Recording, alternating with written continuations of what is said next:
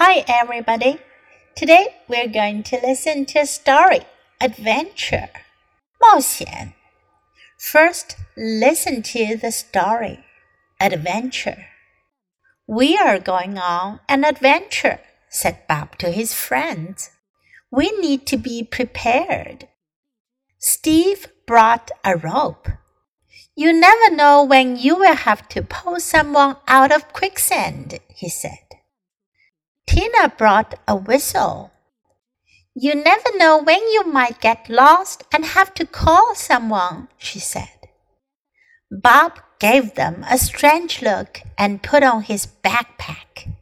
He and his friends climbed over his fence. They jumped over a log. They walked across a brick wall. They waded through a puddle. Finally, they reached a park. Where is the quicksand? Steve twirled his rope. I am not lost. Tina put away her whistle. Bob reached into his backpack. He put down a blanket and pulled out three sandwiches and some cookies. It's a picnic, he said. I am prepared. Are you? 这个故事讲的是鲍勃和他的小伙伴们去冒险 （adventure），go on an adventure，去冒险的故事。So what kind of adventure is it？这是什么样的冒险呢？We are going on an adventure. We are going 表示我们即将要，我们将要 go on an adventure 去冒险。 said Bob to his friends. We need to be prepared. Prepared 的意思呢是准备，be prepared 意思呢是准备好的。Steve brought a rope. Brought 是 bring 的过去式，brought 带了，带了什么呢？Rope 绳子、绳索。You never know when you will have to pull someone out of quicksand, he said. You never know when. 这是一个句型，它的意思呢是你永远都不会知道你什么时候会要。You never know when. 你什么时候会要把某人从 quicksand 流沙当中给拉出来？所以呢，他带了根绳子，因为他觉得是去冒险嘛。So, so he thought he might need a rope. 他觉得可能需要一根绳子 to pull someone out of quicksand. Tina brought a whistle. 蒂娜带的是口哨，whistle 口哨。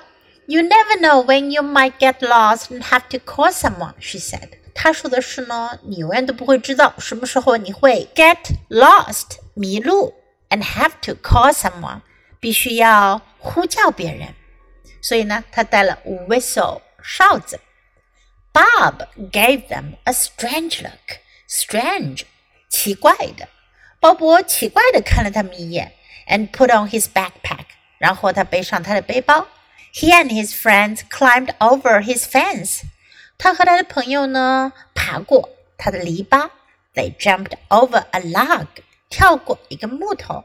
They walked across a brick wall。穿过一堵砖墙。They waded through a puddle. Wade 的意思呢是淌水、涉水而过。Wade through puddle 水坑、泥水坑。Finally, they reached a park.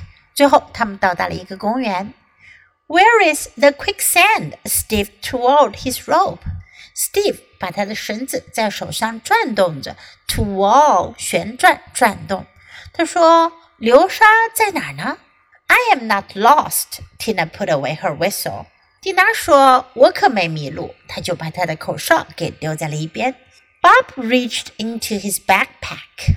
前面我们说 they reached a park. Reach 的意思呢是到达，而在这里呢，Bob reached into his backpack 是把手伸出来，伸到背包里去。Reach 伸手。He put down a blanket and pulled out three sandwiches and some cookies. 他放下一块毯子，然后呢， 拉出来三个三明治和一些曲奇。Pull out 拉出来，在这里呢，指的就是从背包里拿出来。It's a picnic, he said. 他说这是野餐。I am prepared. 我准备好了。Are you? Are you 是一个省略句，它的意思呢是 Are you prepared？你们准备好了吗？你们呢？Okay, now let's read the story together, sentence by sentence. Adventure. We are going on an adventure, said Bob to his friends. We need to be prepared. Steve brought a rope. You never know when you will have to pull someone out of quicksand, he said. Tina brought a whistle. You never know when you might get lost and have to call someone, she said. Bob gave them a strange look and put on his backpack. He and his friends climbed over his fence. They jumped over a log. They walked across a brick wall. They waded through a puddle. Finally, they reached a park. Where is the quicksand? Steve twirled his rope. I am not lost. Tina put away her whistle. Bob reached into his backpack. He put down a blanket and pulled out three sandwiches and some cookies. It's a picnic, he said. I am prepared. Are you? Do you like today's story? 你们喜欢今天的故事吗？如果喜欢的话，别忘了给 Jess 老师点赞哟。你可以在 U 英语公众号找到今天的故事的英文和中文译文。